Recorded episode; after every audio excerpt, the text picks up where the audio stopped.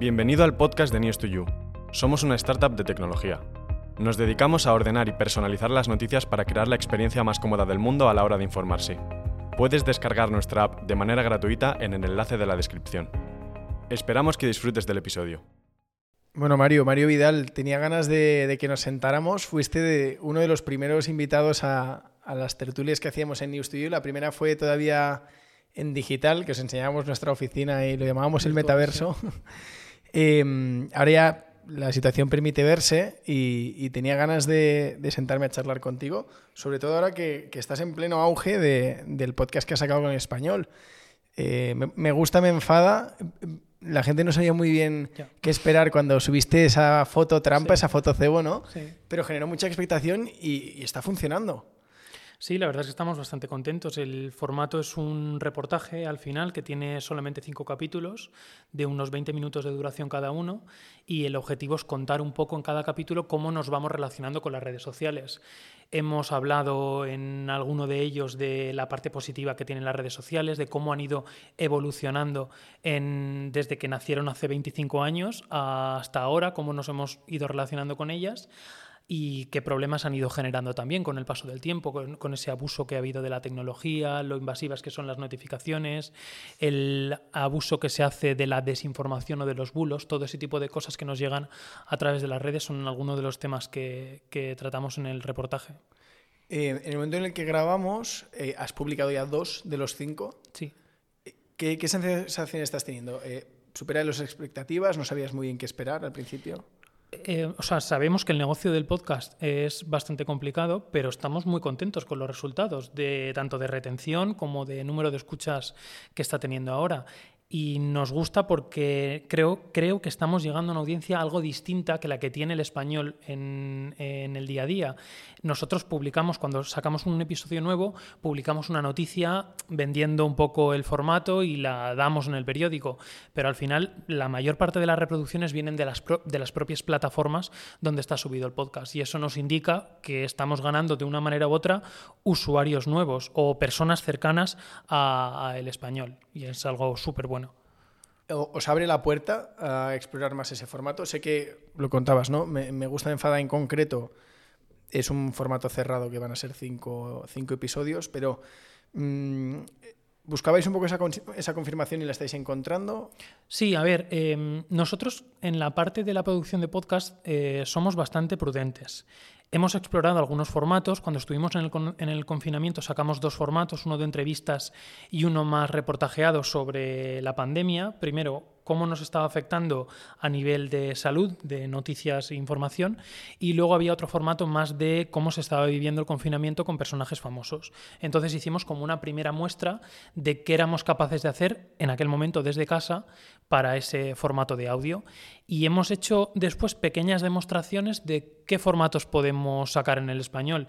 Tenemos un podcast que sale una vez cada dos semanas sobre eh, movilidad, que lo damos en la parte económica del periódico en Invertia, y tenemos ahora un formato que está activo en este momento, que se llama El Foco y es de actualidad, con intervención de periodistas del español o entrevistados que van contando un tema de actualidad relevante para la semana. Entonces, digamos que tenemos varias pequeñas demostraciones de por dónde queremos ir, pero todavía somos prudentes en cuanto a la producción. Y el mío es uno más, simplemente, dentro de esa cartera. Quizá el, más diferencial, ¿no? Sí, porque hasta ahora todos los formatos han tenido como una estructura muy similar de eh, una conversación entre el presentador, que es el periodista del periódico, y un entrevistado, dando algunos datos, eh, conduciendo ese guion. Y en este caso es distinto, porque esto es un reportaje que tiene un guion y en el mismo programa pueden intervenir cinco o siete personas que son expertas en distintos temas. Entonces dan una pincelada con breves declaraciones y sí que se pierde esa parte de conversación, pero se gana en otro formato distinto que todavía no habíamos explorado en el español. Claro, es un formato más fresco, pero me imagino que también es la operativa es más complicada, ¿no? El, ir sí, porque al final o sea, tienes que definir eh, la temática de cada uno de los capítulos, eh, documentarte sobre cada uno de los temas que vas a tratar, armar un preguión, hacer las entrevistas, elegir los cortes de voz, eh, montar luego el guion narrado y editar toda esa parte. Digamos que, que, el formato es mucho más trabajoso, cuesta más de producir. Por eso también se planteaba un reportaje que empieza y termina cinco capítulos y 20 minutos cada uno. ¿Tenéis medido eh, cuánto tardáis más o menos de, guion a, play? Depende mucho del capítulo. Tú ten en cuenta que esto lo hemos ido haciendo poco a poco porque estábamos también en proceso de rediseño de la portada, que la sacamos hace un mes más o menos. Eh, entonces, como yo realmente no estoy produciendo contenido para el periódico, sino que estoy en otros departamentos, esto casi se ha hecho en los ratos libres que hemos tenido, tanto por mi parte que he llevado la eh, redacción y la locución del podcast, como por la parte del equipo audiovisual que se ha encargado de la edición, ¿no? en los agradecimientos, al final, en los créditos, suele ser tres, cuatro personas más o menos. Hmm. O depende también del. Sí. Sabes que ahora solo van dos capítulos. He, intentado mencionar a todas las personas que intervienen en el proceso. Eh, de la parte del equipo audiovisual son tres personas no todas intervienen en los tres capítulos. Mayoritariamente Sara es la que ha llevado la edición de, como tal del programa y han intervenido dos compañeros más, eh, Javi y José, en, en, la parte de edición. Y luego menciono también a las cuatro personas que forman parte de mi equipo en el español, que es el equipo de redes sociales, y que son las que se encargan de difusión. Al final estamos haciendo un formato muy de redes sociales, sobre redes sociales, y me parecía muy conveniente que estuviera el nombre de las cuatro personas que se van a encargar de que eso llegue a la máxima audiencia posible. Eh, se ha comentado mucho, eh, lo que pasa es que no, desde que establecimos contacto contigo hemos tenido ahí eh, comunicación intermitente, vas a tope, al final cada uno está en su guerra. Estamos haciendo, sí. Pero bueno, me apetecía comentarlo contigo, el, dilema de las redes, ¿no? que, se ha comentado mucho en, en podcast, en, medios, salió hace ya varios meses. ¿Cómo ves tú ese equilibrio entre amor y odio, ¿no? Entre héroe y enemigo que, representan a día de hoy las redes sociales. A ver, es complicado porque nuestra relación con las redes, y esto lo contamos también en el reportaje, ha cambiado mucho a lo largo de, los años. Teníamos una comunicación con un grupo de personas más reducido al principio con las primeras redes sociales, esos chats de Terra que podíamos recordar, ¿no? donde hablabas con cuatro o cinco personas, pero no tenías contacto con nadie más y conforme ha ido creciendo ha aumentado primero el tiempo que le dedicamos a las redes sociales, que estamos de media en casi dos horas al día en España ahora mismo en eso, y también la relación que tenemos con ellas, porque nos convertimos en usuarios que comparten información con otros usuarios a los que conocen y luego nos convertimos en personajes públicos sin quererlo. Publicamos un tweet y se nos puede hacer viral. Subimos una foto y puede tener mucha eh, repercusión sin que nosotros lo esperemos. Entonces digamos que ahí esa relación que tú dices, ¿no? De amor-odio es muy complicada. Y luego, desde el punto de vista de las empresas, ya sean de medios de comunicación o de cualquiera, eh, la relación también cambia mucho, porque de una manera o de otra nosotros dependemos del algoritmo de cualquier red social. Si ese algoritmo cambia, de un día para otro, tu audiencia o el público al que le estés vendiendo, pues puede desaparecer. Entonces, lo que tú pensabas que tenías consolidado como modelo de negocio, pues puede cambiar y desvanecerse de un día para otro. Claro, porque para vosotros, ¿qué importancia tiene el SEO? Eh, ¿Cuánto dependes de, de, los que orgánicamente buscan una noticia? El español es la primera en posicionar y clico como la mayor parte de medios, el posicionamiento en buscadores o el formato que tiene Google con Discover es una de las fuentes de tráfico más importantes, pero también lo son las propias redes sociales, que puede parecer desde un punto de vista que es un tráfico eh, no controlado, porque mm, son, al final son otras plataformas, igual que lo es Google, pues las redes sociales también son otras plataformas y tienen esa función algorítmica. Pero una de las cosas más interesantes que sabemos es que la mayor parte de los usuarios que conocen el español lo, han conocido a través de redes sociales, a través del trabajo que hacemos nosotros en redes sociales. Entonces digamos que tenemos una parte de nuestro público que nos visita por redes, que es muy fiel al español y a lo mejor entra todos los días al español a través del contenido que publicamos. Entonces, eh, tiene un peso muy grande eh, la parte del, SEO, por responderte un poco a la pregunta, y tiene un peso también muy destacado la parte de, de redes sociales, que en cierta manera es un tráfico también fiel. ¿Y es muy generacional o no, o no veis relación de que no necesariamente la gente que entra bueno, redes sociales como, más o sea, como sabes hay redes sociales que sí eh, dan un poco más de información sobre el perfil de usuario como puede ser eh, Facebook y hay otras redes sociales que son más anónimas que desconocemos qué perfil de, usuario nos ha llegado a través de, ahí además vosotros sois de esos medios que tiene que tiene una app y que la mantenéis al día es que muchas veces que, los desarrollos eh, se hacen, se hacen cada, mucho tiempo y, una versión en, mercado de una app de un medio puede estar pues, dos años con muy poco mantenimiento, ¿no? por decirlo de alguna manera. Em, en vuestro caso no es así porque estáis, eh, la, iteráis continuamente, pero no sé cuánto os ha afectado todo, todo el tema de la política de privacidad de Apple que, que os bloquea ¿no? el, el, traquear a usuarios eh, dentro de la navegación. ¿Os ha afectado mucho esta parte de perder dato, de perder eh, información? Todavía tenemos que mejorar en ese aspecto, como yo creo que tiene que mejorar la mayor parte de medios. Entonces es un, sistema eh, muy cambiante y nos tenemos que ir adaptando a esa, circunstancia. Como decías, nosotros la app la trabajamos eh, un montón. El año pasado sacamos un rediseño muy grande y de hecho cambiamos un poco el concepto de aplicación que teníamos. Cuando un usuario accedía a la app anterior del español, iba a la portada, como si estuviera entrando a una versión móvil o a la versión escritorio normal ¿no? de un periódico, y decidimos cambiar ese concepto y ahora le estamos dando que la pestaña principal de la app es una selección de noticias de 13 contenidos eh, normalmente más tres opiniones, que se actualiza tres veces al día.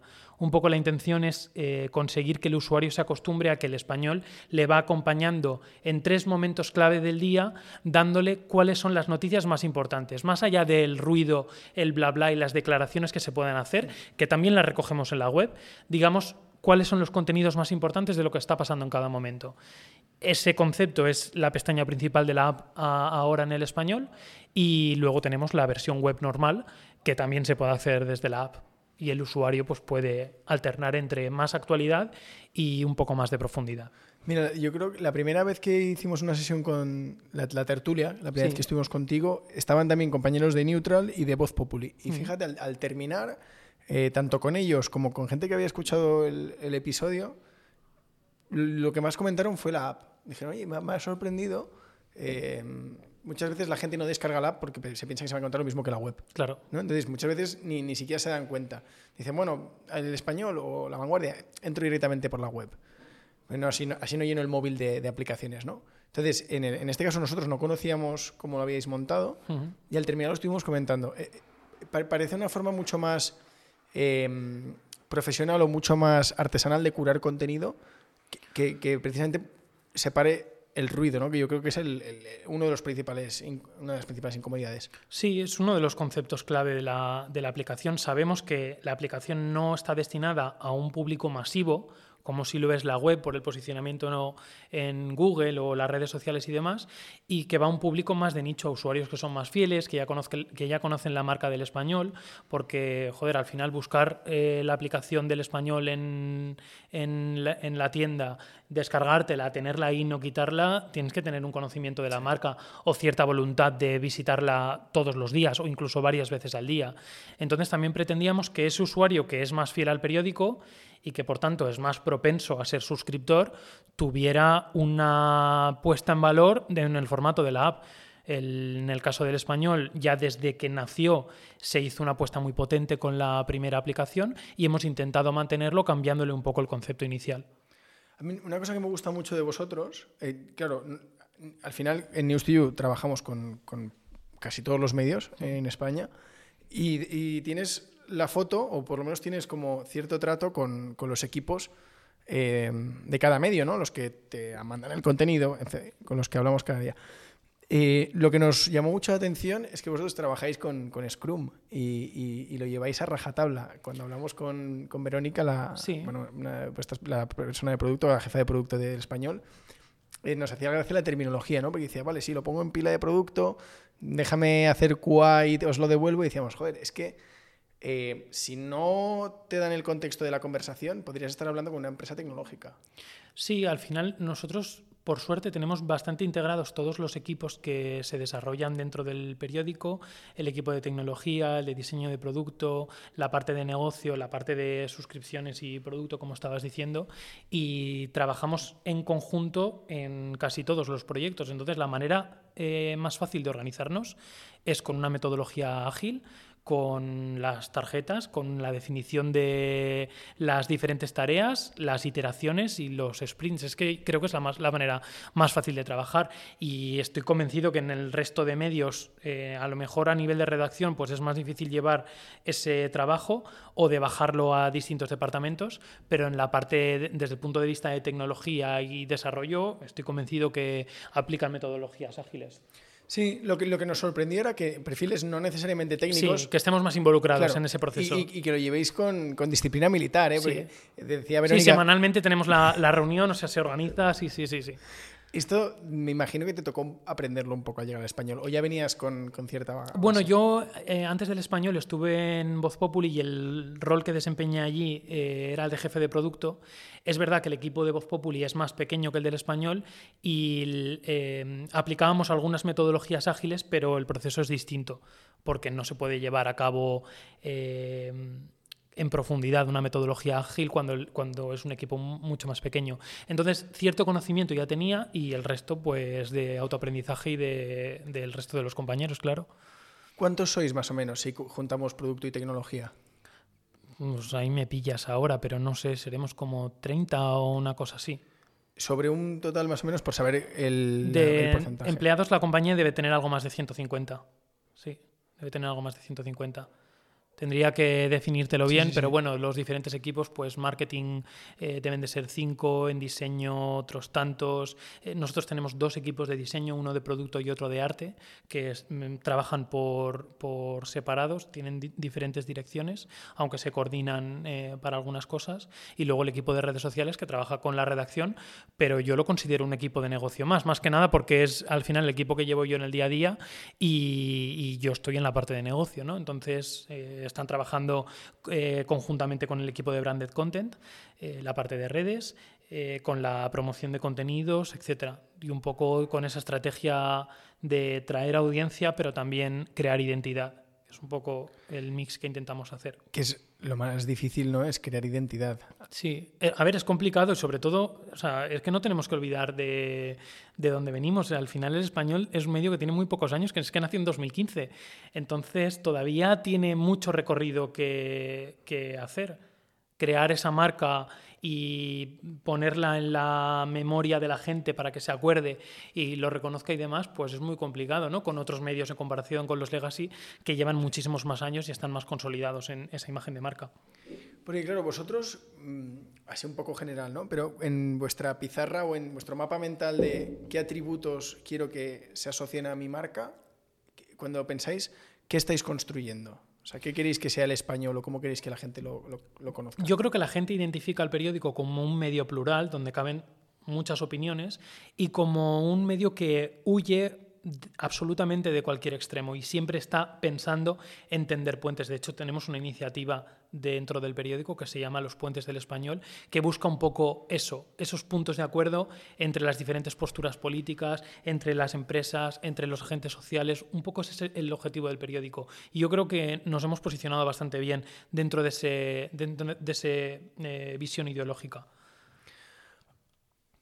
Un tema que me parece muy interesante es el, el tema de la creación de contenido propio que pueden tener los medios pues en, redacción y luego cápsulas, colaboraciones o incluso cuando algunos medios abren la puerta a ceder espacios a creadores de contenido que vienen de otros contextos, ¿no? Pues de Twitter, de redes, pero que dices, bueno, sí que es verdad que socialmente las redes sociales no tienen esa, e, ese, em, esa etiqueta de contenido curado o contenido de valor, mm. porque la gente piensa es que en las redes sociales está todo el mundo y esto es un poco em, es poco riguroso, pero luego te pones a escarbar y hay gente que dices, bueno, es que esta persona de Twitter o esta persona de YouTube podría tener una columna en cualquier periódico. Efectivamente, es que y ahí también está un poco la responsabilidad nuestra dentro de los medios de comunicación de dar visibilidad a ese contenido y de intentar venderlo de la mejor manera posible en redes sociales.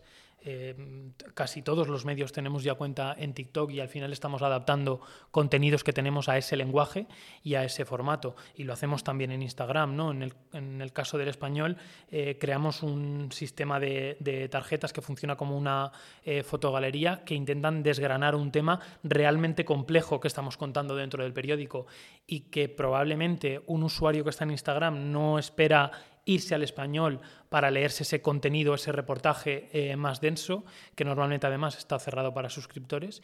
Y si se lo resumes en algunas tarjetas en Instagram y lo vas eh, intercalando con vídeo, con audio y con imagen, pues es más fácil de, digerir y pueden ver una muestra del contenido de calidad que hace el periódico. Allí es un poco también la responsabilidad que tenemos cada uno, ¿no? de, vender un poco mejor nuestro contenido. Lo que no se ha visto tanto es que los medios de repente digan, oye, mira, vamos a hacer pilotos con, gente de Twitter, gente, digo Twitter porque es la red más periodística de, las que hay, ¿no? Vamos a hacer un experimento de, oye, vamos a abrirte una columna o vamos a, a cederte un espacio en el medio. Todavía no, hemos visto que se haya normalizado esto, ¿no? No, hay algunos ejemplos puntuales, pero es cierto que no, que no se busca eso. Depende también un poco de, cómo es eh, cada medio de comunicación, ¿no? De cómo eligen a sus columnistas o, a sus periodistas para, informar. ¿Y tú, crees que esto es una tendencia que veremos, que, se consolida, o crees que seguirán viviendo en paralelo? O sea, tú fíjate, eh, en todos los ámbitos Mm, los profesionales nos tenemos que crear nuestra propia marca personal, ya sea para tener una visibilidad eh, de cara a labrarnos nuestra carrera y de cara al futuro, o bien para promocionar lo que estamos haciendo actualmente dentro de nuestro medio de comunicación o de nuestra empresa. Cualquiera puede ser creador de contenido, ya seas un médico especialista en dermatología, tú puedes crear contenido especializado en tu ámbito y que eso te ayude a eh, llegar a un público distinto y a conseguir una vía de ingresos por ahí, o incluso a promocionar tu propio negocio si tienes una clínica dermatológica. Y eso lo podemos hacer cualquiera. Entonces, eh, creo que es algo que vamos a ir viendo. Cada vez es más frecuente que todos seamos capaces eh, de tener un, perfil público, en cierta manera, y de crear también nuestro contenido para ganar visibilidad. No siempre con un fin económico, ¿sabes lo que te lo digo? A veces es eh, por hobby, mira, me apetece escribir un poco, publicar algo, hacer eh, post o abrirme un TikTok y hacer vídeos, ¿no? Bueno, y que yo creo que, que, habla bien del medio en el que trabajas. ¿No? Que, el medio normalice que, tú tienes una firma o una marca personal que crea contenido. Fíjate, yo creo que también es una cosa que eso se ha hecho siempre. Eh, a lo mejor antes, pues los periodistas estábamos más acostumbrados a que escribían en un periódico y colaboraban en una radio, en una tele y en, a lo mejor en un par de radios, ¿no? En un par de medios que no eran competencia directa con esto. Y ahora es habitual que, aparte de esas colaboraciones, pues los periodistas tengan su propia marca personal y sean muy activos en redes sociales o tengan su propio canal de distribución de otros contenidos distintos que no publican en el periódico. Y eso lo pueden hacer los periodistas y lo puede hacer cualquier trabajador que esté en otra área del negocio. ¿Crees que hay ejemplos de, justo de lo contrario, de, casos de éxito, de decir, oye, qué bien está este, este medio o qué bien blogs, foros han aprovechado la unión de marcas personales para llegar a públicos que, por, que si hubieran ido por separado habría sido imposible. ¿Se te ocurren casos de éxito? Sí, mira, o sea, estaba pensando, eh, justo que lo eh, vi que se le viralizó un, un hilo el otro día, eh, Pepo Jiménez, que en Twitter es curioso, es arroba curioso, eh, era la persona que creó el portal viral dentro de Voz Populi. Y él ya tenía una marca súper reconocida en Twitter, porque fue de los primeros tuiteros y creaba contenido que estaba muy chulo, que se viralizaba mucho. Y en, y en Voz Populi decidieron contar con él para poner en marcha ese portal de noticias virales con historias eh, curiosas y demás, nunca mejor dicho, ¿no? Y funcionaba muy bien. Y es un ejemplo que venía de las redes y que pasó al, al medio.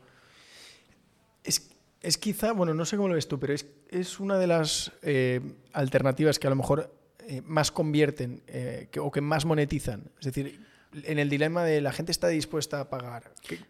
Yo creo que depende del contenido que hagan. Depende del contenido que hagan.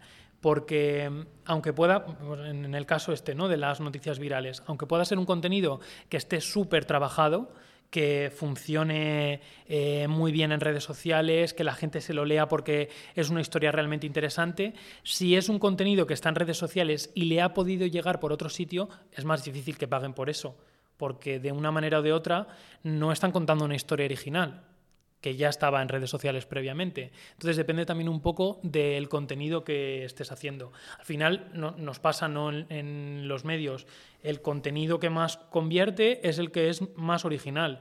Pues las noticias propias, las exclusivas y las opiniones que no pueden leer en otro sitio. Además de las ofertas y la fidelidad a la marca que haya hmm. por, por los botones de la portada, ¿no?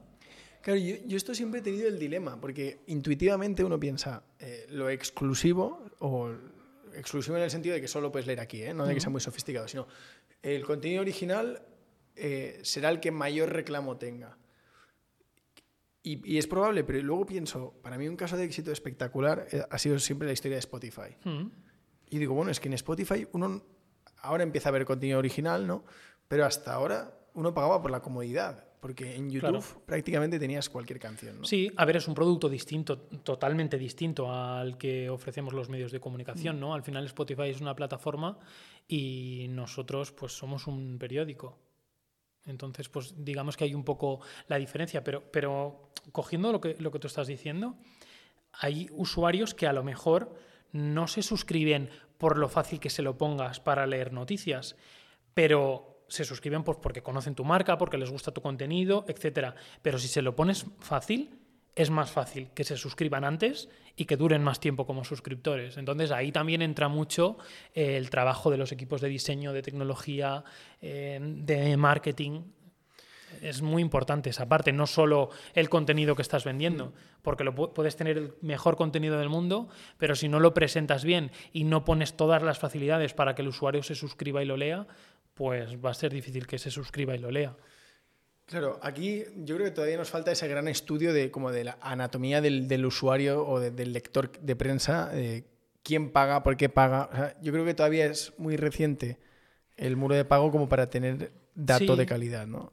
Y luego también es que, o sea, yo soy de la opinión de que no hay un lector, un modelo de lector que paga y lee, sino creo que hay muchos modelos de lectores que pagan y leen porque al final cada, aunque podemos, podemos hacer agrupaciones de, usuarios, pero no creo que no se puede generalizar tanto como para decir, hay un lector único que es un hombre mayor de 45 años, con un nivel de, económico alto, con estudios y demás. No, es que puede haber eh, público bastante amplio, más joven que lea o mujer que lea o que pague por, por un periódico concreto. Entonces creo que ahí es un poco más disperso. Sí, este es el, eterno dilema. Hay, hay, lectores que pagan varios medios y, ahí te demuestran que pagan porque realmente lo que les obsesiona es el contenido. ¿no? De que... Sí, hay gente que, oye, hay gente que está dispuesta a pagar por más de un medio de comunicación porque quiere tener varios puntos de vista o simplemente porque quiere reafirmar su opinión y pagan a diferentes medios dentro de su, de su espectro ideológico. Al final, eh, si a ti te gusta el columnista de tal medio y no te lo pierdes, y el reportaje que siempre publica este otro, y puedes, puedes permitirte pagar los dos medios al mes, pues ¿por qué no lo vas a hacer, no?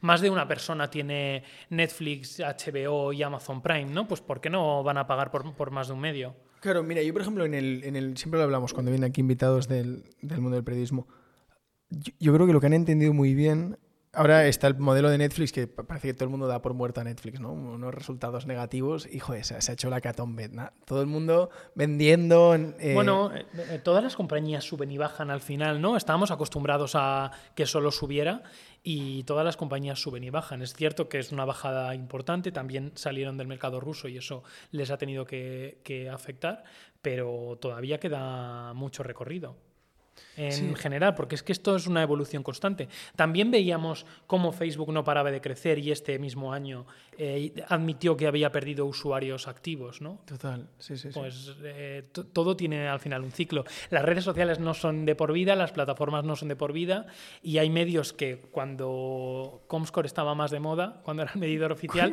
estaba... había una época que Comscore era la leche. Claro, eh, había medios que estaban más arriba y al mes siguiente estabas más abajo. Pues mm, vale, la hay que seguir porque, como te he dicho antes, al final esto es una carrera de, de fondo. Total, ¿eh? De hecho, yo, creo, mira, yo creo que lo que mejor han entendido las tecnológicas, que al final también es un tema a veces de recursos, ¿eh? porque es muy difícil hacer productos digitales que optimizados con, con, poca gente y con pocos recursos. Pero yo creo que lo que mejor han entendido es que la, la batalla por la atención y, la guerra por el usuario la gana eh, la usabilidad. O sea, yo creo que realmente usas TikTok y dices, "Pues, es que tengo que controlarme para no pasar aquí más rato del que, del, del que es, me gustaría. Es súper adictivo, eso lo comentamos también en el, en el podcast, ¿no? Es súper adictivo. Tiene muchas claves para que te dificulte salir, ¿no? Porque si su propio algoritmo está aprendiendo mientras tú estás viendo un vídeo, está aprendiendo de tu comportamiento. Y los siguientes vídeos que vas a ver ya están relacionados con el comportamiento que has tenido con el anterior. Si te ha gustado más una canción porque has escuchado un bucle varias veces o has visto varias veces el mismo vídeo en bucle, es más probable que en los próximos minutos esa canción te vuelva a salir.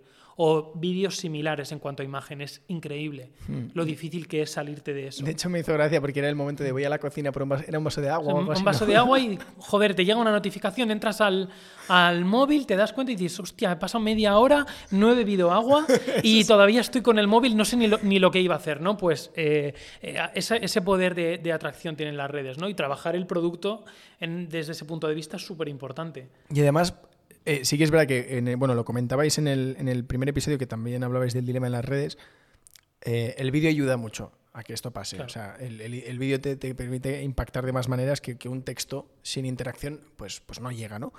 Pero lo consiguen también, a mí me pasa con YouTube, o me pasa Spotify, yo, yo en Spotify solo escucho podcast, entonces es un poco distinto, pero tengo muchos amigos que utilizan Spotify porque les descubre música, ¿no? Claro. Porque dicen, oye, entro eh, y, y me muestran canciones que me gusta y que yo no conocía o no sabía que me podían gustar.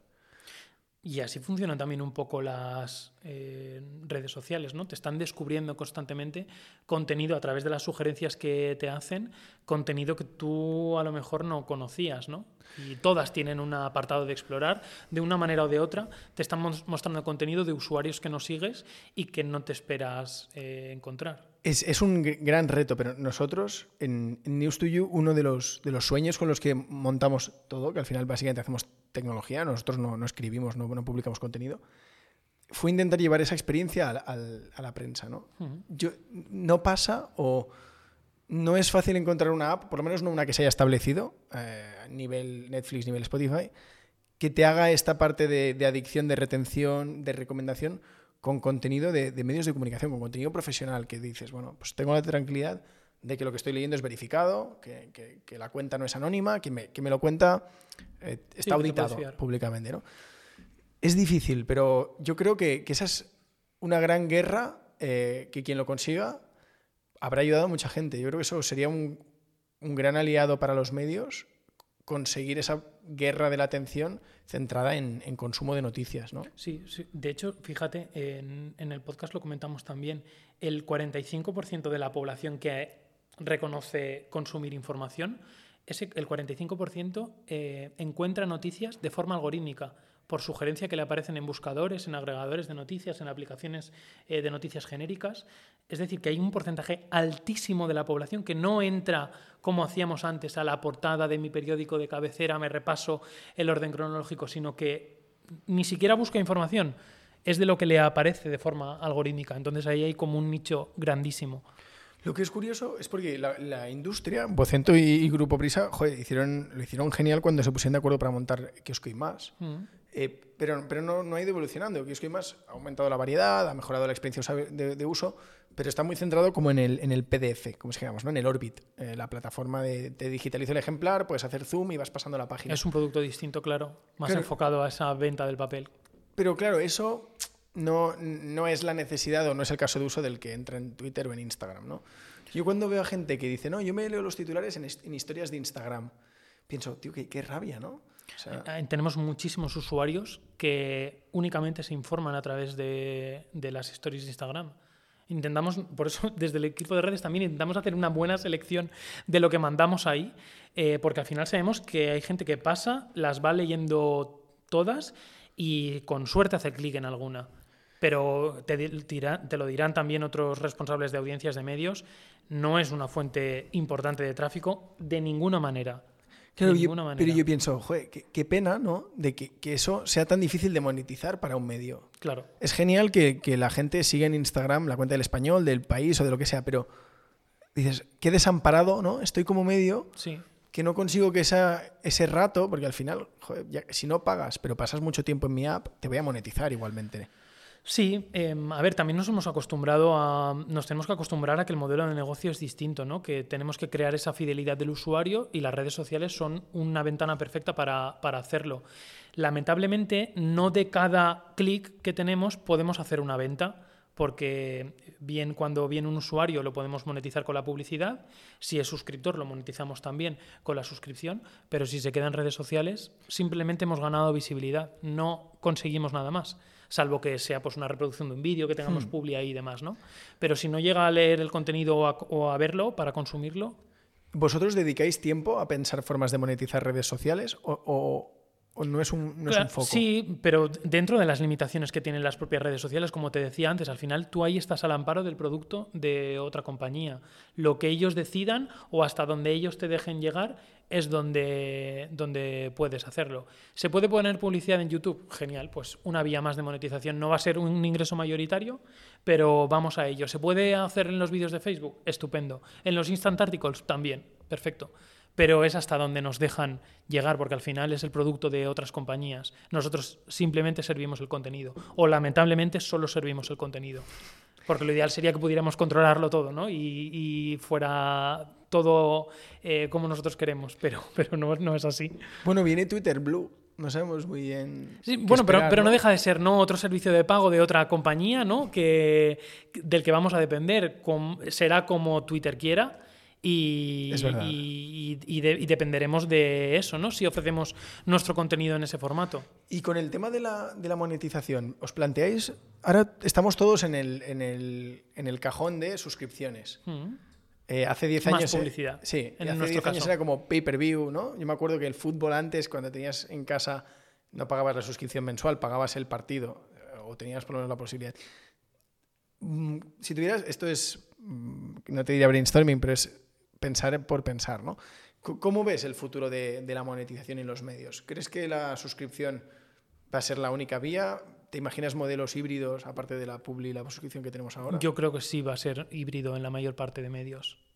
Muy pocos van a poder renunciar por completo a la publicidad para o hay, muy pocos que no tengan publicidad y que se deban solo a su base de suscriptores. Al final, eh, un medio requiere pues una serie de costes muy elevados para ponerlo en marcha si quieres producir buena información o quieres hacer un buen contenido y eso requiere unas vías alternativas de monetización. Y creo que también es interesante que eso exista porque diversifica la fuente de ingresos y creo que en cierta manera da estabilidad a la compañía. Si dependes menos de la publicidad y más de las suscripciones, pues mejor para ti, porque tienes una audiencia fiel que te está manteniendo. Pero es interesante, cuantas más vías de ingresos haya, más interesante es para a nivel de la compañía. ¿Y ves a los ingresos por publicidad volviendo a ganar protagonismo?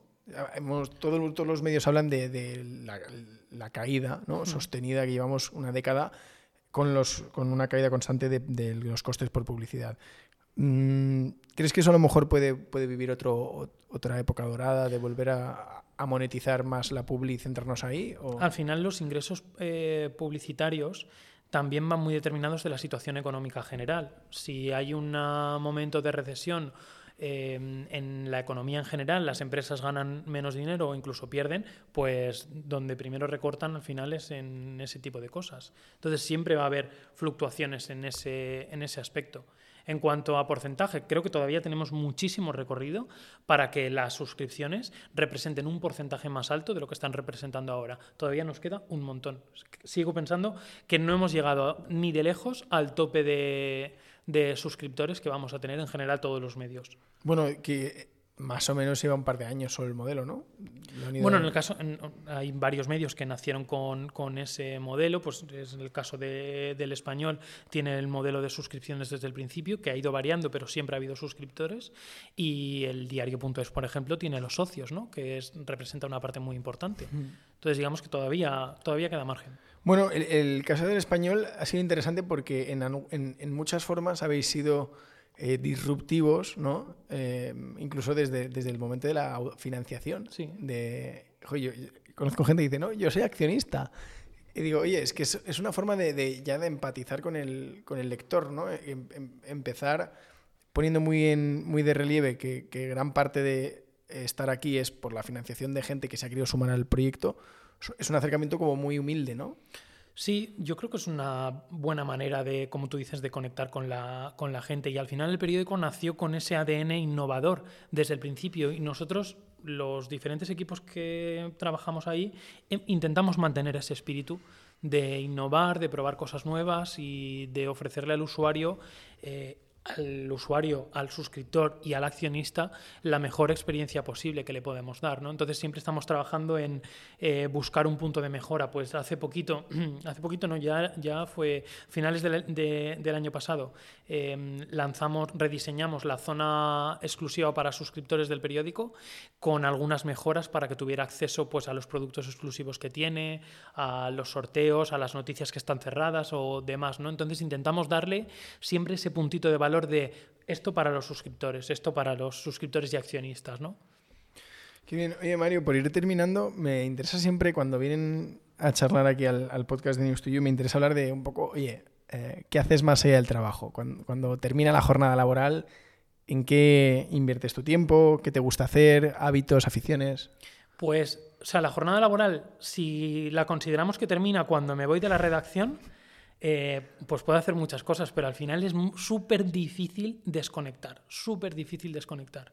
Em, de la parte de tecnología y negocio creo que es más fácil, porque pues al final hay tareas que se pueden asumir al día siguiente, pero de la parte de actualidad, de lo que estamos sacando en, redes, que es el equipo que yo llevo y demás, pues al final siempre estás un poco pendiente de, oye, a ver esto cómo lo hemos dado, cómo vamos a vender este tema, o sale una exclusiva que la sacamos a las 11 de la noche, vamos a montarla bien también para redes para que tenga una buena presencia. Entonces es un poco difícil, pero en el tiempo libre me gusta mucho leer, escucho muchísimo radio, muchísimo podcast, yo creo que también por eso tenía ganas de sacar el mío y me encanta nadar. Entonces intento, sí, me, encanta nadar. Intento ir todas las semanas, por lo menos dos o tres veces a, a la piscina. Me gusta mucho, mucho como forma de relajarme y desconectar. ¿Te haces travesías y cosas así en verano? No, no, yo, yo, yo soy de piscina. Yo en el mar soy más prudente. en el mar soy más prudente, pero soy de piscina. ¿Y, qué has leído últimamente que, te que recomiendes? O, o no necesariamente pues reciente. Mira, últimamente estoy leyendo un mogollón de, novela y yo creo que por eso también, por la, por la necesidad de, desconectar un poco.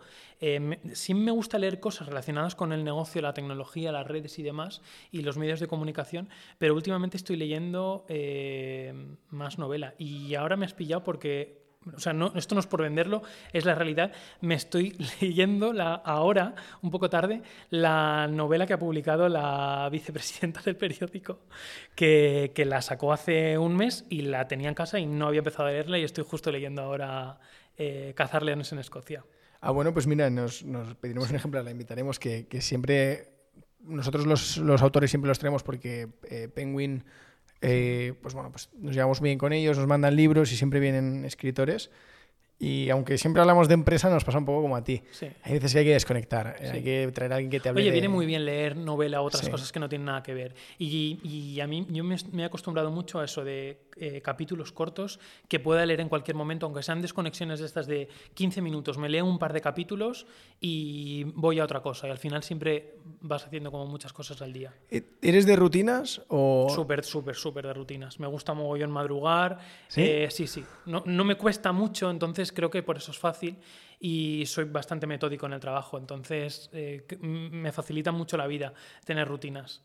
me, cuesta, me, cuesta, más improvisar. De, las biografías, cuando lees las historias de los, de los capos, ¿no? de los que la han liado en tecnología, negocios, de todo, Casi siempre es gente que, madruga mucho. Sí, no madrugo tanto como ellos. o sea que todavía no estoy ahí. Pero bueno, eres disciplinado. Soy, soy, disciplinado, es verdad, es verdad. Me cuesta, no me cuesta mucho mantenerlo en una rutina, eso es cierto. Claro, esto también hay que tener cuidado porque mm, uno coge al azar una, la rutina de, yo qué sé, cualquier, cualquier ejecutivo, ¿no? Y, parece que todos se despiertan a las 5, ¿no? Se tiran media hora meditando y dices, hostia, soy un miserable. ¿Y en qué momento viven? No, no, no, no. no. No. O sea, soy disciplinado, pero no llego a ese punto de locura. Creo que me falta ese toque de locura. Menos mal. Creo que me falta ese toque. ¿Viste la, la rutina de Mark Wahlberg un día el, cuando se filtró de qué, día a día tenía? Creo que se despertaba como a las. Esto ahora lo voy a decir mal, pero eran como las dos y media, tres de la mañana. no son horas ya de. que decía de, de 3 a tres y cuarto, rezo. Y claro, estaba, creo que era Jeremy Corbyn, ¿no? Quien le entrevistaba y decía, tío, es que de 3 a tres y cuarto rezas. Dice, sí, bueno, me ayuda a empezar el día. Pero claro, el tío luego se iba a dormir como a las 8 de la noche o algo así. O sea, Claro. esto lo estoy diciendo mal y la gente va a decir, lo has No, no dicho todo al revés. Sí. Pero era una, hora- una hora de, incluso antes de las 5 de la mañana, que el, Sí. el libro este del Club de las 5 AM hizo Que no son horas, sí. No Dije, son tío, horas. o sea, una o estamos haciéndolo todo muy mal o este tío se se está loco. Yo creo que hace falta un poco de una compensación entre una cosa y la otra. A caballo entre una cosa y la otra. Y Mario, eh, me, me gustaría terminar con el cuestionario que le hacemos a todos los invitados. Eh, sí que es verdad que no lo hemos planteado tanto como una entrevista, sino como una charla, pero bueno, a todo el que pasa por aquí le hacemos el, cuestionario.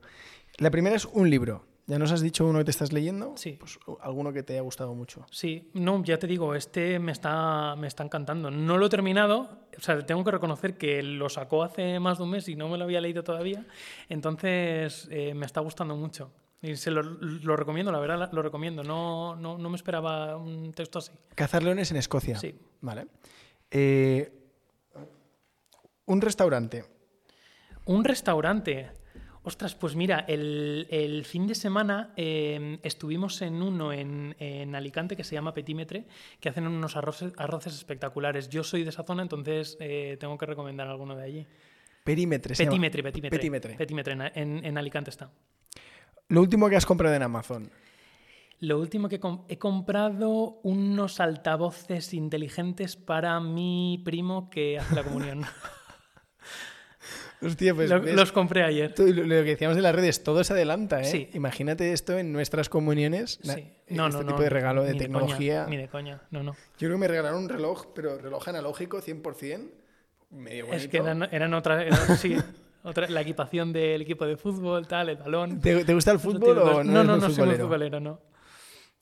Em, eh, una canción. Una canción. Joder, pues. Pues me cuesta decirte alguna. Soy mucho de Joaquín Sabina, cualquiera de Joaquín Ah, guay. Sabina me, me flipa. Estoy escuchando mucho al Canca y, y tiene canciones realmente preciosas. La de Qué bellos vivir es maravillosa, te la recomiendo un montón. Vale, le apuntamos. Ya tenemos casi casi el, el cuestionario terminado. Eh, la última es un- una aplicación que utilices mucho o tu app favorita, no necesariamente la que más utilizas. Pues una de las que más uso realmente es Twitter y es- va a quedar como súper obvio, pero lo tengo muy cómodo para seguir una serie de perfiles que tengo muy localizados, que me gusta el contenido que salen y me ayuda un montón para ver sobre todo la última hora y lo que están haciendo el resto de compañeros de otros medios. Ya te digo, súper obvia, pero creo que es la que más entro todos los días, más, de, más que Instagram y TikTok que están más de- más de moda. Que era lo que decíamos. más viejo.